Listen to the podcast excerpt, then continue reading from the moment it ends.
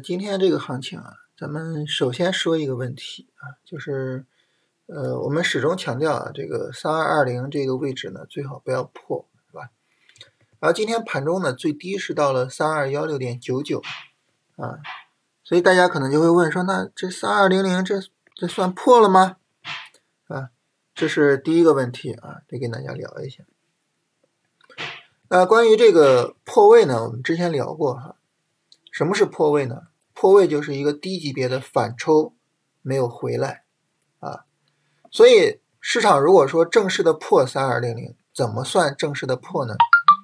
就向下跌，跌破三二零零，然后呢一个三十分钟的反抽没有重新的站上三二零零，这叫破位啊，这叫破位。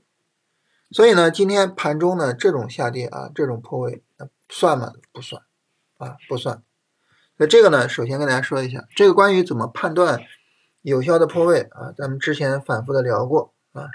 呃，今天这个呢，算是一个之前聊的内容的一个具体的运用啊。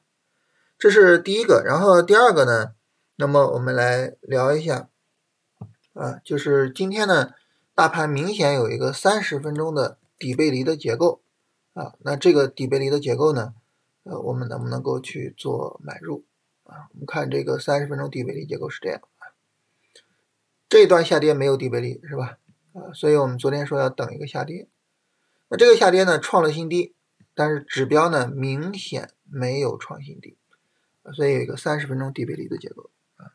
这个结构呢，一般正常情况下我们都会去针对这种结构做买入，而且呢这个。呃，整体来说啊，这个结构呃结构上来说还是比较充分的啊。具体买入的话呢，那么我们可以在这个五分钟上啊，五分钟是这样的啊，下跌上涨，新一轮下跌，跌不下去了，在五分钟上这个地方可以去买啊。这是一个呃，就是从日线的机会到三十分钟的结构，再到最终五分钟的进场，就这么一个过程啊。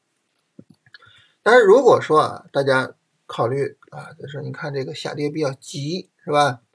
这么急的一个下跌呢，就是我是不是能主动的去等一等啊？咱们昨天所聊的那个小波段底部结构，是吧？如果是从这个角度考虑的话，那这个时候呢，等小波段底部结构也是可以的啊。就整体这个下跌太急了啊。然后昨天这个反抽呢，没有正式的过前期的低点。所以整体这个下跌力度比较强啊，这种情况下呢，我等一个小波段底部结构，也就是我把这个视为一个小波段反弹啊，等新一轮下跌去进，这个能不能行呢？呃，就这种思路也可以，也可以。但是呢，在这跟大家说一下，就是因为我们具体去做股票的时候呢，还是针对具体的板块做操作啊，进而呢，针对具体的个股去做操作。所以这种情况下呢，就是具体要不要进啊？我觉得还是要看一下板块的情况跟个股的情况啊，不能够单纯的或者说简单的去看大盘的这个情况啊。所以这个就要看咱们自己选的个股啊，它有没有一个底部结构，它的整个下跌力度是什么样的啊？就要去看这些信息了，好吧？这是跟大家聊这样两个行情细节啊，一个就是三二零零。啊，我们呃三二二零啊，我们算不算它破位啊？再一个呢，就是这个底背离能不能做买入啊？